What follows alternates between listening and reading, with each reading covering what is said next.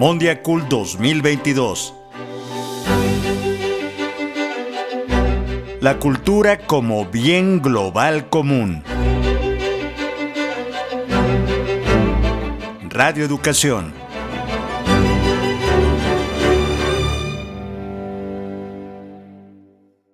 Cultura y entorno digital. En la Conferencia Intergubernamental sobre Políticas Culturales para el Desarrollo Sostenible, celebrada en 1998 en Estocolmo, se expusieron las desigualdades de los intercambios de las comunicaciones que hacían alusión a la televisión y a las agendas de prensa. La necesidad de equilibrar las relaciones de poder en el ambiente tecnológico persiste, pero ahora el problema es la Internet. Este tema, que será abordado durante el Encuentro de las Culturas del Mundo Mondiacul 2022, plantea interrogantes sobre cuál es el impacto de la era digital en el panorama cultural y cómo contrarrestar las desigualdades digitales. Enrique Abogadro, ministro de Cultura de Buenos Aires, Argentina, comenta que en su país se le ha apostado al desarrollo del programa Data Cultura para medir el impacto e impulsar el sector, lo cual permite colocar a la cultura en el centro de las políticas públicas y del desarrollo sostenible. Escuchemos la traducción y la única forma de entenderlo es midiéndolo, porque la cultura en materia de política pública está menos desarrollada que otras áreas. Tuve que convencer a los colegas que son los encargados de nuestro presupuesto. Le dije, la cultura se puede medir y la queremos medir porque queremos pedir más dinero. Sabemos que estamos teniendo más impacto del que tú crees y tenemos que proporcionar la información en tu idioma. Y te quiero convencer con cifras porque estoy seguro de que la cultura puede tener un gran impacto en nuestra ciudad en materia de desarrollo. Los aspectos de la vida cotidiana, el consumo, la opinión y las prácticas culturales ahora se ven influenciadas por la inteligencia artificial. Prueba de ello son las sugerencias de libros por Amazon, las series, películas, servicios de streaming o el consumo de la música, donde las recomendaciones hiperpersonalizadas son resultado del rastreo de las selecciones previas del usuario. Todo ello gracias al uso de la inteligencia artificial, una herramienta que debe integrarse a las dependencias culturales para colocar a la cultura cultura en el centro de las políticas públicas y del desarrollo sostenible, como lo ha sugerido la directora del Centro de Investigaciones en Medios Digitales, Lucía Santaella. El Ministerio y las Secretarías de Cultura tienen que hacer una investigación sobre los proyectos que ya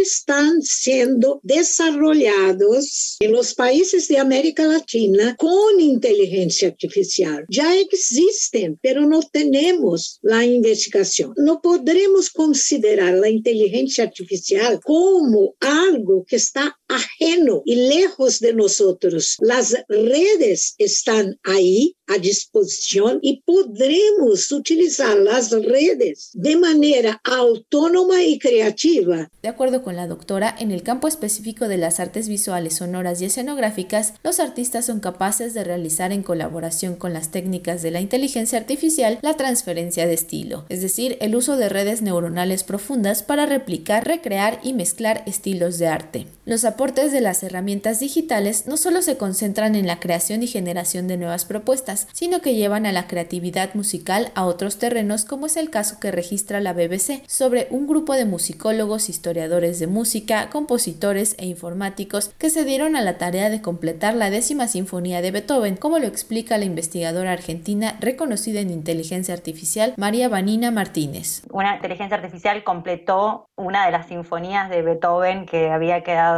inconclusa, ¿no? Entonces, ¿con qué música está alimentado ese algoritmo? ¿Qué composición, de dónde sacó ese algoritmo otras ideas para construir ese pedazo de sinfonía que faltaba, ¿no? Entonces, claramente ese algoritmo se alimentó de otros productos de música. La UNESCO ha desarrollado plataformas para tener presente las tendencias y generar archivos. Así, se resalta la idea de que la mayor riqueza de la humanidad es la diversidad cultural y la importancia de colocar a la cultura en el centro de las políticas públicas y del desarrollo sostenible. Para Pulso de Radio Educación, Pani Gutiérrez.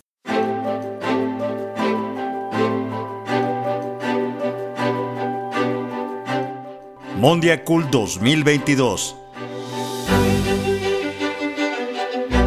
La cultura como bien global común. Radio Educación